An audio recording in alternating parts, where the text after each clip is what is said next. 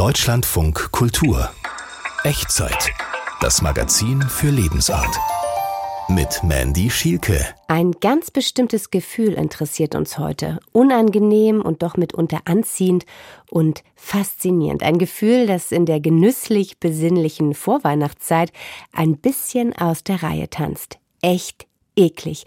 Der Ekel beschäftigt uns in diesem Podcast. Ekel ist eine starke Abneigung in Verbindung mit Widerwillen und äußert sich mitunter auch durch starke körperliche Reaktionen wie Übelkeit, Brechreiz und Schlimmerem. Spam Fritters, frittiertes Frühstücksfleisch. Nach allem, was ich über Spam gelernt habe, bin ich neugierig und habe auch ein bisschen Angst. Der Sinn ist, dass wir uns fernhalten vor Dingen, die eben schlecht riechen oder schlecht schmecken und die uns dann meistens auch nicht gut tun.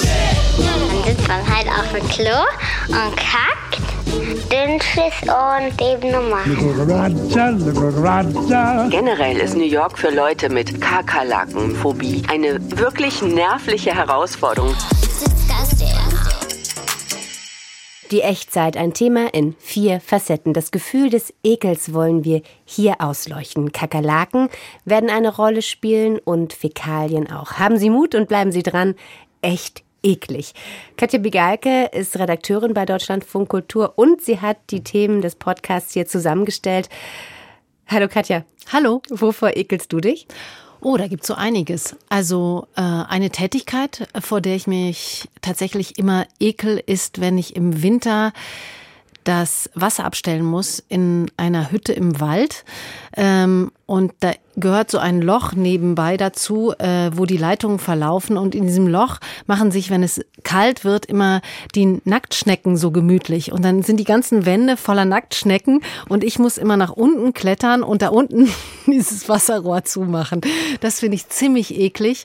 Und eklig finde ich auch tatsächlich, wenn ich durch Berlin radel und dann gibt es ja immer diese Wagen. Ich glaube, Fettabschneider nennt sich dieser Beruf. Da kommen immer so Schläuche aus diesen Wagen und die pumpen ähm, halt die nicht mehr funktionierenden Leitungen wieder frei von Restaurants und Häusern. Und dann legt sich immer so ein süßlicher, ekliger Geruch so über diese ganze Straße. Das finde ich auch echt eklig. Im Sommer noch viel mehr als jetzt im Winter. Auf da kriegt man das gar nicht so mit. Ne? Das, was wir eklig finden, hat ja oft auch mit Geschmack zu tun, finde ich. Ähm, meinen Kindern versuche ich ja bislang, muss ich zugeben, ziemlich erfolglos beizubringen, dass Essen nicht eklig ist, also Tomaten nicht und Fisch auch nicht. Vor allem deshalb auch nicht sein kann, weil sie, also meine Kinder in dem Fall, den Geschmack auch überhaupt noch nicht kennen. Aber vielleicht geht es ihnen bei dem Gedanken an gebratenen Fisch oder Tomatensalat ja auch einfach wie mir beim Thema Dosenfleisch. Das habe ich auch noch nie probiert. Klingt für mich wirklich nach Hundefutter und ja echt eklig. Und ja, wir haben rausgefunden, in Großbritannien ist Fleisch aus der Dose gerade ein ziemlicher Hit, Katja. Warum? Ja, das erklären ExpertInnen mit äh, zwei Faktoren. Einmal sagen sie, das liegt an der finanziell desolaten Lage des Landes. Dosenfleisch ist billig. Und der zweite Grund ist ein historischer, nämlich Dosenfleisch spielt eine Rolle in der Geschichte von Großbritannien. Ja, und ganz genau erfahren wir, was dahinter steckt, jetzt von Nathalie Klinger. Sie hat sich in London auf die Suche nach Dosenfleisch gemacht. Good morning. Hi. Marios Marvelous Fish and Chips ist eine britische Pommesbude, wie man sie sich vorstellt. It's Natalie. We spoke on the phone. Der Mann hinter den Tresen heißt Besnik Musai und hat den Laden vor 20 Jahren von Mario mitsamt Namen übernommen. Hier gibt es Fish and Chips aus Kabeljau, Schellfisch und Scholle und Spam Fritters frittiertes Frühstücksfleisch. Wir schneiden es in Scheiben und dann kommt es wie unser Fisch in Stärke, Teig und dann in die Fritteuse. Mit Pommes kostet das nur vier Pfund, noch Erbspüree für einen Pfund dazu und du hast ein günstiges Essen für einen Fünfer. Spam ist ein gepresster Fleischblock aus der Dose. Spam, das steht für Spiced Ham, gewürzter Schinken. Schweineschulter ist auch mit drin. Die Dosen kamen im Zweiten Weltkrieg aus den USA zu den Alliierten und so auch nach Großbritannien. Über diese Geschichte schreibt die Nahrungsforscherin Kelly Spring gerade ein Buch. Damit ist Spam zum wichtigen Teil der britischen Küche geworden, besonders als Ersatz für frisches Fleisch, was damals rar war. Spam Fritters sind seitdem ein Klassiker in den britischen Chipshops und haben sich in vielen bis heute gehalten. Im Moment erfreut sich das Gericht sogar neuer Beliebtheit. Die Supermarktkette Waitrose hat dieses Jahr 36 Prozent mehr Spam verkauft und 82 Prozent mehr Suchanfragen nach dem Spam Fritters Rezept auf ihrer Webseite verzeichnet. Die Zeitung The Guardian hat das zum Anlass genommen, britische Köche nach ihren besten Spam-Rezepten zu fragen und empfiehlt südkoreanisch inspirierte Spam-Pommes mit Käse-Kimchi-Dip, Spam-Curry und Spam-Banh Mi, Spam-Sandwich auf vietnamesische Art. Kelly Spring macht für das aktuelle Revival vor allem Nostalgie und die schlechte wirtschaftliche Situation verantwortlich.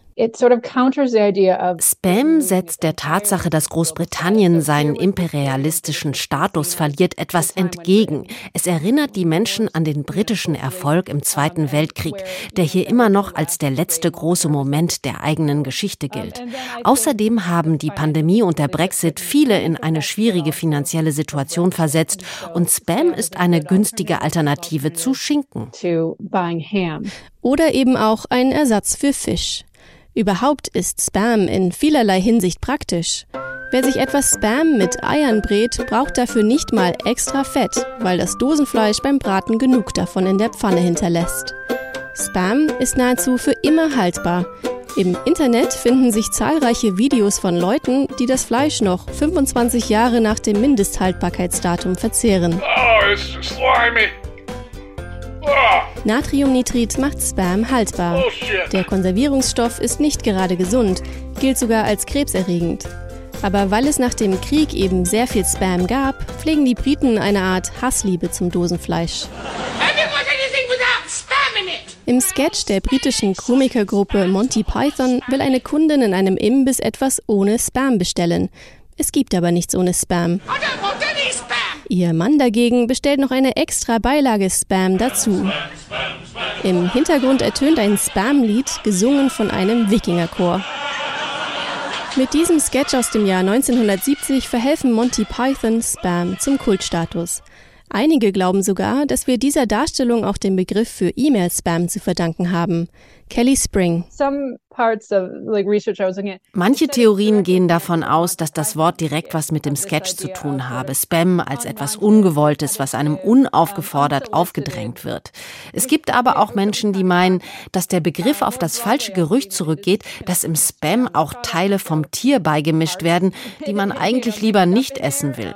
Ganz genau wissen wir es nicht, wo der Name herkommt, aber irgendetwas hat er zumindest mit dem Dosenfleisch zu tun. Zurück im Fish and Chip Shop. Inhaber Besnik Musai reicht mir einen handtellergroßen Spam-Fritter. Den Erbsenbrei spare ich mir.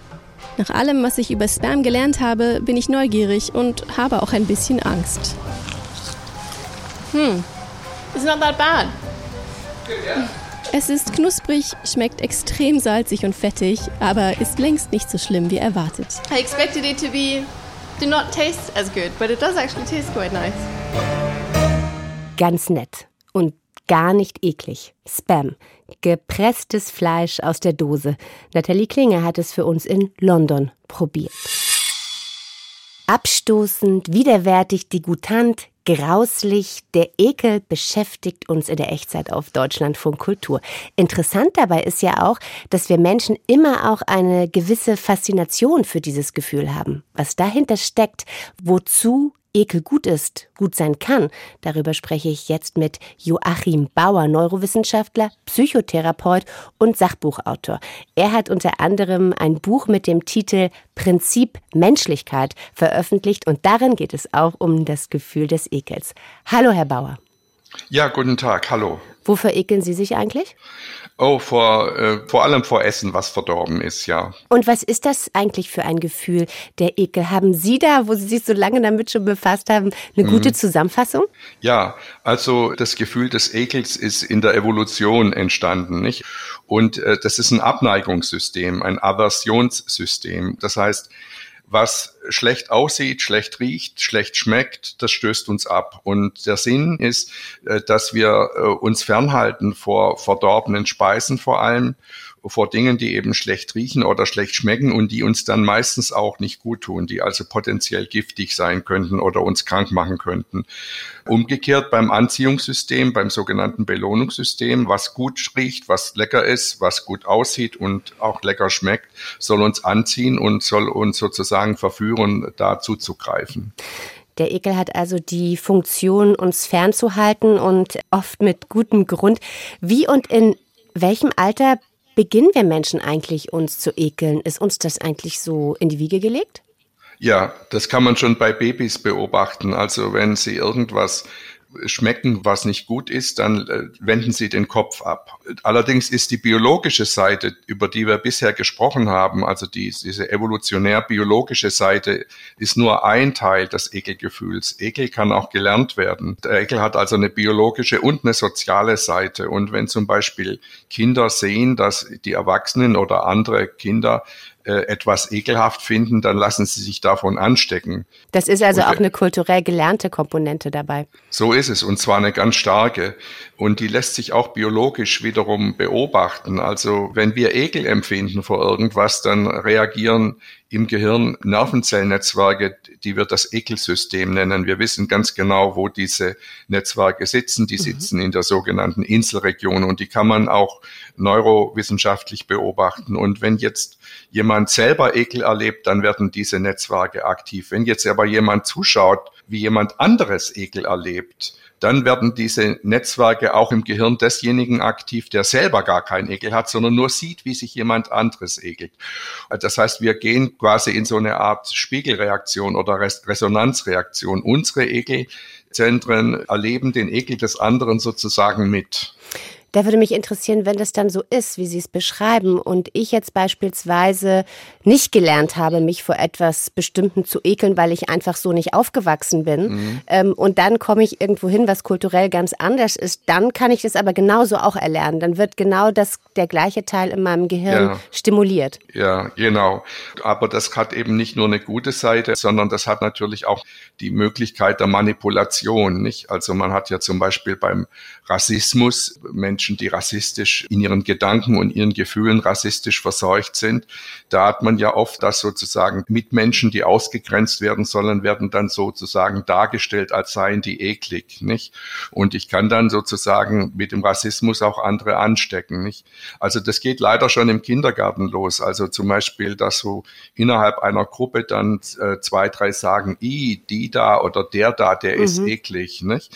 Dann kann ich damit andere äh, Kameraden anstecken anstecken nicht? und Kameradinnen anstecken. Und das kann dazu führen, dass quasi über den Ekelmechanismus Menschen ausgegrenzt werden, was natürlich schrecklich ist. Und da ist es wichtig, wiederum Aufklärung zu machen. Da muss dann jemand da sein, im, im Falle des Kindergartens eine Erzieherin oder zu Hause Elternteile, die sagen, du nein, es ist ein Mädchen wie du und ich auch mal war. Nicht?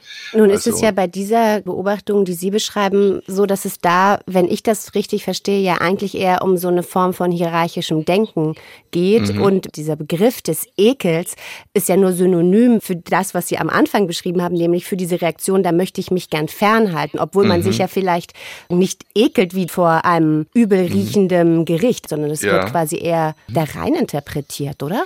Ja, es wird rein interpretiert, aber das kann dann im Körper Platz nehmen. Das heißt, wenn wir nochmal das Beispiel mit dem Kindergarten nehmen, dann kann das richtig dazu führen, dass diese Kinder, die jetzt sich diesen Ekel einreden oder diese Abneigung einreden lassen, dass die tatsächlich in sich sowas wie ein Ekelgefühl spüren. Mhm. Also das ist diese soziale Seite des Ekels. Und da gibt's noch äh, sehr interessante Experimente, die Folgendes zeigen.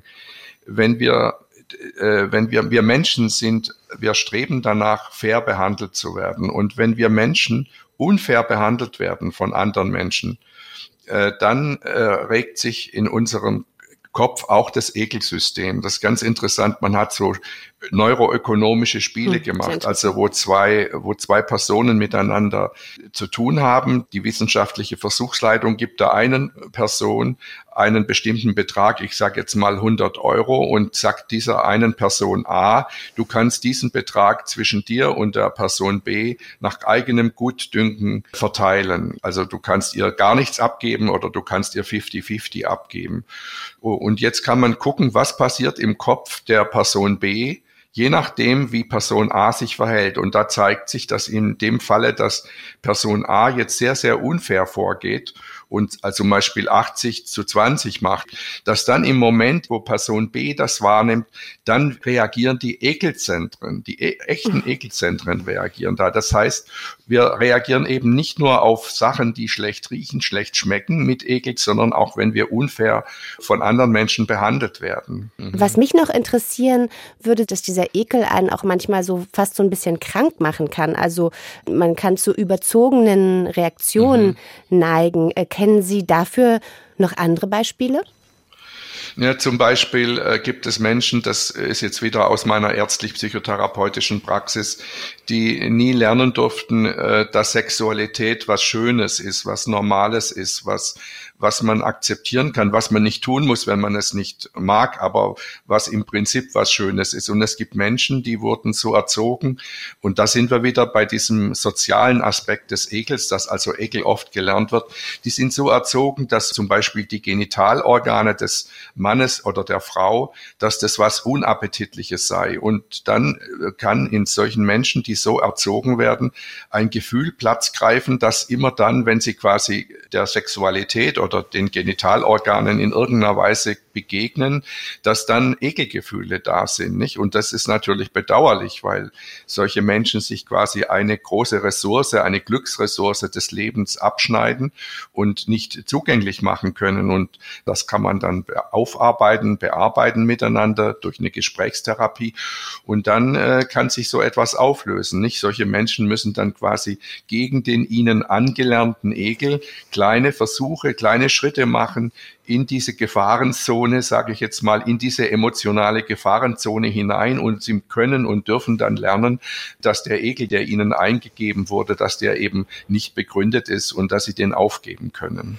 Das heißt, und das ist ja eigentlich äh, die gute Nachricht zum Schluss, wir können unseren Ekel auch wieder loswerden über den Sinn dieses Gefühls, mit dem wir uns hier in der Echtzeit heute beschäftigen.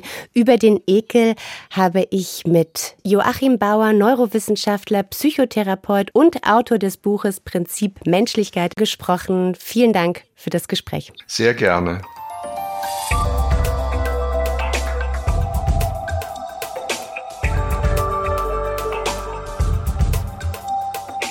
Ich finde, das ist ja eine echt schöne Nachricht, dass man diese angelernten oder erlernten Ekelempfindungen und Gefühle auch irgendwie wieder loswerden kann. Katja Bigalke, du bist hier bei mir noch im Studio, du hast auch mitgehört, gerade beim Interview. Gab es für dich da so eine Erkenntnis oder so einen Gedanken, wo du gedacht hast, da will ich jetzt noch mal ein bisschen mehr drüber nachdenken? Also ich finde das halt erstmal interessant, dass es biologisch, evolutionär Sinn macht, dass wir dieses Gefühl haben und finde dann aber auch interessant, dass sich das im Laufe der Evolution offensichtlich weiterentwickelt hat, also dass es eben diese soziale Komponente hat die ja in bestimmten Bereichen, zumindest was das Gefühl von Fairness angeht, zum Beispiel durchaus Sinn macht, ne, ähm, für das Zusammenleben und wie wir mit den Ressourcen, die wir zur Verfügung haben, umgehen wollen. Also auch, dass da Ekel entstehen kann, war für mich total neu. Und das finde ich eine interessante Erkenntnis, aus der sich, glaube ich, eine Menge ableiten lässt. Und ich bin aber natürlich auch froh darüber, wenn ich so manche Ekelgefühle, zum Beispiel meine Ekelgefühle, die sich stark mit der Angst gegenüber Spinnen überschneiden, zum Beispiel, wenn ich die auch wieder loswerden kann. Hm. Ja, wir bleiben jetzt ja auch noch ein bisschen bei dem Gefühl, etwas ekelig zu finden. Und bei mir ist es so, dass mir da irgendwie immer gleich so ein bisschen heiß wird und ich das irgendwie auch so mit Angst in Verbindung bringe oder da irgendwie auch so ein bisschen hat das mit Angst zu tun. Und da denke ich persönlich gleich an so eine Erfahrung, die ich mit Kakerlaken gemacht habe. Ich hatte irgendwann mal die Gelegenheit, einen Sommer in New York zu verbringen und da wohnte ich dann in so einer Wohnung zur Zwischenmiete in Harlem und da waren überall diese schwarzen, glänzenden Dinger und ich hatte eine tierische Angst in der Nacht, irgendwie aufs Klo zu gehen oder überhaupt aufs Klo zu gehen, weil ich irgendwie immer dachte, was passiert, wenn da jetzt eins von diesen Dingern ist und ich da rauftrete. Das fand ich total schrecklich. Schreien. ja, schreien, aber das, das gibt dann eher vielleicht so ein Knack-Knack-Geräusch, wo man dann draufgetreten ist. Also grauenvoll, grauenvoll, grauenvoll. Hast du irgendwelche Erfahrungen mit Kakerlaken gemacht? Mit Kakerlaken tatsächlich auch. Ähm, in Guatemala, wo ich eine Zeit lang gelebt habe. Die lieben es ja überall, wo es heiß und feucht ist, ne? Genau. Offensichtlich auch in den Mundwinkeln. Dieses Gefühl, wie eklig die sind und wie man mit denen aber trotzdem leben muss, davon kann Antje Passenheim uns erzählen, denn das Problem in New York ist ziemlich groß. Ich bin jetzt mit Antje Passenheim verbunden. Hallo Antje. Hallo, hallo. Und ich habe eben wirklich eine Gänsehaut bekommen, als ich das gehört habe, was Sie da erzählt haben vom äh, Toilettengang mit Angst. Äh, ich kenne das sehr gut und das Problem ist tatsächlich groß, dass es kleiner wird gerade. Das liegt bei mir lediglich daran, dass ich schon ein paar Jahre hier lebe in New York und mich daran gewöhnt habe. Aber generell ist New York für Leute mit Kakerlaken, mit Bettbug, also Bettwanzen oder mit Nagaphobie eine wirklich nervliche Herausforderung. Stellen Sie sich vor, auf jeden der knapp neun Millionen Einwohner kommen zehn Kakerlaken in New York, heißt es. Und die können, wenn sie von der richtigen Sorte sind, zumindest für mich, nicht nur monsterhafte Ausmaße haben, die können nicht nur blitzschnell laufen, die können teils auch noch fliegen. Und ich wohne oh in einem alten Brownstone-Gebäude, einem einem alten Haus. Und in solchen Gemäuern fühlen sich die Kakerlaken so richtig wohl, ganz egal wie sauber oder wie aufgeräumt das da sein mag. Die sitzen da im Mauerwerk und die kommen, wenn sie hungrig oder durstig sind, halt gerne raus. Und ich erinnere mich noch wirklich gut an meine erste Begegnung, als ich hierher gezogen war. Bin ich irgendwann nach Hause gekommen, abends spät, bin ins Schlafzimmer gegangen und denke, Moment, du bist hier irgendwie nicht allein. Da war ein Schatten, der an dir vorbeigehuscht ist und es war einer. Es war eine Riesenkakerlake. Kakerlake. Ich habe ein Tuppergefäß drüber geworfen und dachte, erstmal dingfest machen das Ding. Es lief weiter, das Tuppergefäß lief durch die Wohnung. Ich habe Hanteln draufgelegt, ich habe äh, dann was drunter geschoben und habe dieses Tuppergefäß mit einer Wahnsinnsgänsehaut die Treppe runtergetragen, stehe vor der Haustür, denke mir, wie weit muss ich weggehen, um das Ding rauszuschütteln und auszusetzen, damit es nicht gleich wieder in der Wohnung ist. Und in dem Moment läuft mir eine Ratte fast über über die Füße. Und ich habe mir gedacht, okay, welcome in New York. Hm. Ja, und die Kakerlake ist wahrscheinlich auch so schnell, wie sie draußen war, auch wieder zurück gewesen. Und bleiben wir nochmal bei den Kakerlaken. Was sind das eigentlich für Tiere? Also darüber habe ich ganz am Anfang, als ich hergekommen bin, mal mit einem Biologieprofessor gesprochen, mit Klaus Holzappel von der Rutgers University in New Jersey. Und nach unserem Gespräch habe ich schlecht geträumt. Es gibt, ich nehme mal an, mehr Küchenschaben, alle Arten zusammengenommen als Menschen.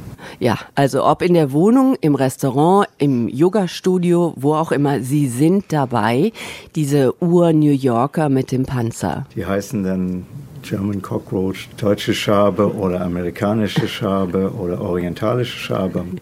Ja, und sie haben, wie gesagt, mit Unterdimensionen die Neulinge wie mich dann damals in New York wirklich nur aus Horrorfilmen kennen. Besonders die amerikanische Kakerlake, die hat es in sich, vier Zentimeter lang ohne die Antennen und die kommen noch dazu. Und die sind unter allen Schaben mit Abstand die längsten. Periplaneta americana, die kann fliegen und die nimmt mitunter auch gern ein Bad. Ja, eine von denen auf Englisch heißt Waterbug, die brauchen sehr viel Wasser und die springen dann auch mal in die Badewanne. ja, toll, wenn man da drin sitzt. Und die sind auch wirklich sehr schwer einzuholen. Klaus Holzapfel hat mir erzählt, zehn Kilometer pro Stunde können sie laufen, also schneller als wir zumindest.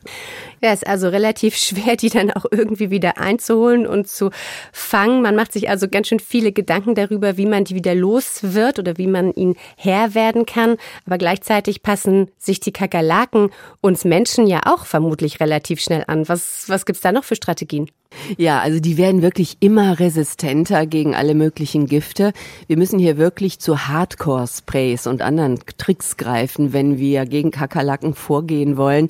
Und erstmal war es für mich eine Überraschung, als ich zum ersten Mal samstags ganz früh von der Türklingel geweckt wurde und davor stand so ein großer Mann in der Montur eines Ghostbusters mit Zeugs hinten auf dem Rücken, großen äh, Kanistern. Und der grüßte freundlich und hat gesagt, Hi, I'm your exterminator, also der Exterminator Koordinator, der Kammerjäger, der ist hier in den meisten Mietverträgen schon einmal im Monat drin und der sprüht dann Küchenecken, Badezimmer und so weiter aus, stellt auch notfalls Fallen auf, fragt immer, do you have a problem?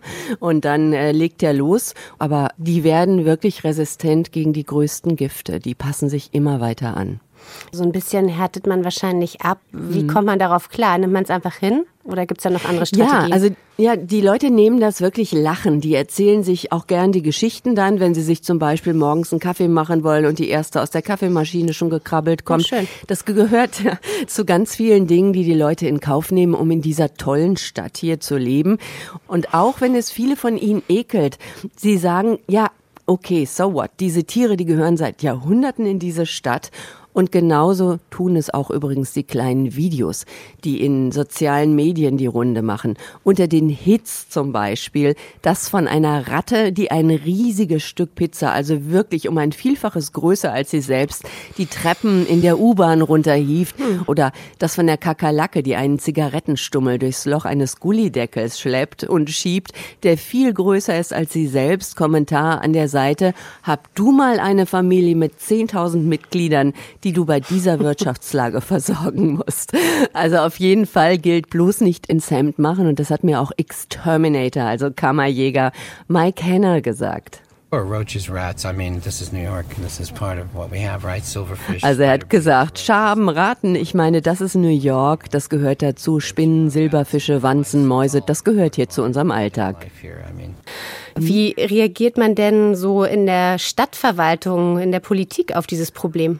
Gerade jetzt hat Bürgermeister Eric Adams eine ganz große Kampagne gegen Ratten und Mäuse ausgerufen. Gelinde gesagt, er hat den Ratten den wörtlich Krieg erklärt. Er hat gesagt, wir werden sie töten und dafür will er ganz viele Maßnahmen einleiten, unter anderem neuartige Fallen in der ganzen Stadt aufstellen. Das hat er auch schon vor seiner Wahl angekündigt.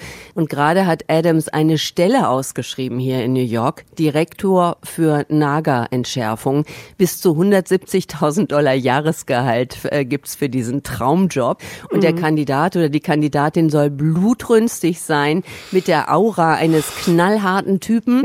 Der Rattenfänger von New York, der soll wirklich dann mit Vehemenz gegen das Ungeziefer der Stadt vorgehen. Rund zwei Millionen Ratten tummeln sich nach offiziellen Zahlen hier in New York. Die kämpfen in herumstehenden Müllbeuteln um Essen. Die kreuzen Bürgersteige, Parkflächen, laufen Restaurantbesuchern mal beim Dinner über die Füße Füße ein großes Problem. Und die Stadt versucht das jetzt auch ein bisschen zu regeln, indem sie sagt, New Yorker stellt eure Müllbeutel erst ab 8 Uhr abends auf die Straße, auf die Bürgersteige und nicht mehr schon nachmittags. Und also wirklich erfolgreich ist die Stadt im Moment noch nicht, nicht bisher jedenfalls. Deshalb werden manche New Yorker schon selber tätig. Zum Beispiel die Nachbarschafts-Facebook-Gruppe Reds. Zusammen mit ihren Terriern und Dackeln und allen möglichen kleinen Jagdhunden pirschen die jeden Freitag durch die Blocks der Lower East Side. Und wir haben sie begleitet durch die Lower East Side. Dort leiden die Menschen besonders unter den Nagern. Und die laufen dann, also diese Hunde und, und, und ihre Besitzer, die laufen dann äh, durch Gassen, durch alle Ecken und rütteln an Tonnen. Und dann feuern sie die Hunde an und irgendwann packen die Hunde zu. Acht Ratten haben sie an diesem einen Abend erbeutet, an dem ich mit ihnen unterwegs war. Now! Get Paco back. Now! You won't let it go. Come on. Das hört sich für uns wirklich sehr, sehr aberwitzig an. Aber andere Leute schütteln auch über sowas den Kopf und die sagen, was soll's, die gehören dazu. Ich muss sagen, New York härtet wirklich ab und die Gewohnheit brüht einen auch ab. Das sehe ich ja an mir selber. Ich wäre vor Jahren, als ich in, in Köln gewohnt habe, noch äh, in Ohnmacht gefallen, wenn mir das passiert wäre, was mir hier passiert ist. Ich bin abends im Dunkeln auf dem Bürgersteig eben zurückgekommen, Richtung nach Hause, an vielen Mülltüten vorbei natürlich natürlich, in denen viel Bewegung ist, weil die Ratten darin ja, wie gesagt, immer um die besten Stücke kämpfen. Und plötzlich kommt eine rausgeschossen und ich habe zu spät reagiert. Ich war dann in der Falle zwischen Hauswand und oh Mülltüte auf der anderen Seite. Und ich bin aus Versehen ganz leicht auf ihren Schwanz draufgetreten. Es war ein ganz fieses Gefühl. Es ist keinem von uns beiden was passiert, aber wer von uns beiden lauter geschrien hat, die Ratte oder ich, ich kann es nicht mehr sagen. Also echt ekelig, Ratten, Kakerlaken und sonstiges Kleingetier, das New York fest im Griff hat. Antje Passenheim, vielen Dank, dass Sie Ihre Strategien im Leben mit diesen Tieren mit uns geteilt haben. Vielen Dank. Wovor wir uns ekeln. Inzwischen haben wir ja jede Menge darüber erfahren und klar, an Fäkalien kommen wir hier nicht vorbei. interessant bei diesem Thema, bei dem es für viele von uns ja nicht nur um Ekel, sondern auch um Scham geht, das stille Örtchen und so, nur die Hälfte der Weltbevölkerung hat überhaupt Zugang zu einer sicheren, sauberen und an die Kanalisation angeschlossenen Toilette. Meine Kollegin Ulrike Jährling findet menschliche Hinterlassenschaften überhaupt nicht eklig und hat für uns sehr vergnügt Kloakenforschung betrieben. Ganz ehrlich, mein Sprachgebrauch ist zuweilen durchaus schambefreit. Ein gepflegtes Scheiße kommt mir locker über die Lippen. Und an meinem Kühlschrank hängt eine Spruchpostkarte. Kannst du so machen, dann wird es halt Kacke. Ich denke nicht zwingend an eklige Fäkalien. Und warum eigentlich eklig? In meiner journalistischen Arbeit begegne ich oft der jüngsten Hörerschaft. Die Generation der Zukunft ist neugierig, interessiert und konkret in allen Belangen. Es gibt verschiedene Sorten, eben Dünnschiss und eben normale. Wenn man was gegessen hat, das sieht man dann. Manchmal rote Beete oder so. Manchmal ist auch ein bisschen Orange drin, wie von Karotten oder irgendwas anderem. Dann sitzt man halt auf dem Klo und kackt. Das ist angenehm. Fällt es Ihnen gerade schwer zuzuhören, wenn das K-Wort so locker ausgesprochen wird? Für mich ist es nicht so unangenehm. Ich muss manchmal sogar auch aufpassen, dass ich nicht zu direkt bin mit meinen ganzen Worten, weil ich finde es wahnsinnig spannend. Das sagt die Ärztin und Sachbuchautorin Julia Enders. Ihr 2014 erschienenes Buch Darm mit Charme trat einen Siegeszug um die Welt an. Exkremente endlich salonfähig. Gepflegte Neugierde beim Klogang. Also ich schreibe ja niemandem vor, wie oft er sich da umdreht, aber ich persönlich finde immer, das ist wie so ein kleines Fax oder eine SMS-Nachricht, die man von seinem Körper bekommt. Da kann man einmal schauen, na, wie geht's dir im Inneren so, alles noch in Butter oder nicht? so eine wirklich angenehme, gute Konsistenz wäre so Zahnpasta-artig oder sogar ein klein bisschen fester noch. Wenn man das immer so meistens in der Toilette vorfindet, dann ist zumindest vieles im Lot. Darm mit Charme ist so ziemlich das Gegenstück zu Darm mit Scham. Und natürlich ist sie mit im Spiel. Die Scham geht es um Exkremente. Scham hat ihre Schutzfunktion. Genauso oft aber ist sie anerzogene Pein. Menschen in Pflegeberufen, die wohlgemerkt in vielen Belangen viel leisten, auch jenseits der Körperpflege, helfen hier mit Empathie. So lässt sich in Teilen die Scham überwinden. Und das Wort eklig nehmen Pflegende gar nicht in den Mund. Zurück zur Forschung. Während sich Julia Enders Bakterienstämme aus Stuhlproben anschaut, forscht der Literaturwissenschaftler und Autor Gerhard Oberlin unter anderem in alten Aufzeichnungen, in Gedichten, Briefen, Theatertexten.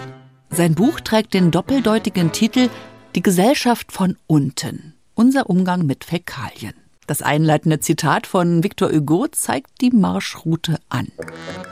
Die Geschichte der Menschen spiegelt sich in der Geschichte der Kloaken wider. Es geht um Hygiene, um menschliches Kopfkino und immer wieder um Sprache. Wer taucht nicht alles in Oberlins Buch auf? Georg Büchner, Hans Magnus Enzensberger, Mozart. Die Liste lang und berühmt, Oberlins Gedankenspiele dazu hochinteressant und leicht anstrengend. Ein Kapitel seines Buches spielt sogar auf Hannah Arendt an, nur dass ein Buchstabe fehlt, das B. Die Analität des Bösen. Doch auch Wolfgang Oberlin kann bodenständig. Er empfiehlt unter anderem das illustrierte Kinderbuch vom kleinen Maulwurf, der wissen wollte, wer ihm auf den Kopf gemacht hat. Womit wir wieder bei der Generation der Zukunft landen. Und ich glaube, ich weiß, warum das braun ist. Weil wenn man alles isst, das sind ja auch unterschiedliche Farben. Alle Farben zusammen ergeben braun. Bleibt zu hoffen, dass der Nachwuchs später weiter Lust auf Forschung hat. Denn wir stehen an einem spannenden Anfang. Auch bei Krankheiten wie Depression oder einer Neigung hin zu einer Angststörung sieht man relativ oft typische Veränderungen im Stuhl, wo wir noch nicht so richtig wissen, warum das immer so ist. Aber es wäre quasi schon als Hinweis sammelbar. Das ist aber alles noch Forschung. Fehlt das Schlusswort für diesen kleinen Abriss. Na gut, Scheiße sagt man vielleicht nicht, aber schätzen sollte man sie. Ein Plädoyer für einen, sagen wir mal, offeneren Umgang mit unseren Hinterlassenschaften von Ulrike Jährling war das. Was wir als eklig empfinden und was nicht alles Kopfsache und gelernt. Das haben wir ja auch ausführlich im Gespräch mit dem Neurowissenschaftler Joachim Bauer gehört. So, und jetzt machen wir Schluss mit dem Ekel hier im Podcast der Echtzeit. Und wenn Ihnen das gefallen hat, abonnieren Sie uns, schenken Sie uns ein Like, wir freuen uns. Uns finden Sie überall, wo es Podcasts gibt, auch andere Ausgaben zum menschlichen Gebiss, zum Verhältnis von Mensch und Tier beispielsweise oder der Frage, was ist eigentlich natürlich? Hören Sie mal rein. Ich bin Mandy Schielke. Danke fürs Zuhören. Machen Sie es gut.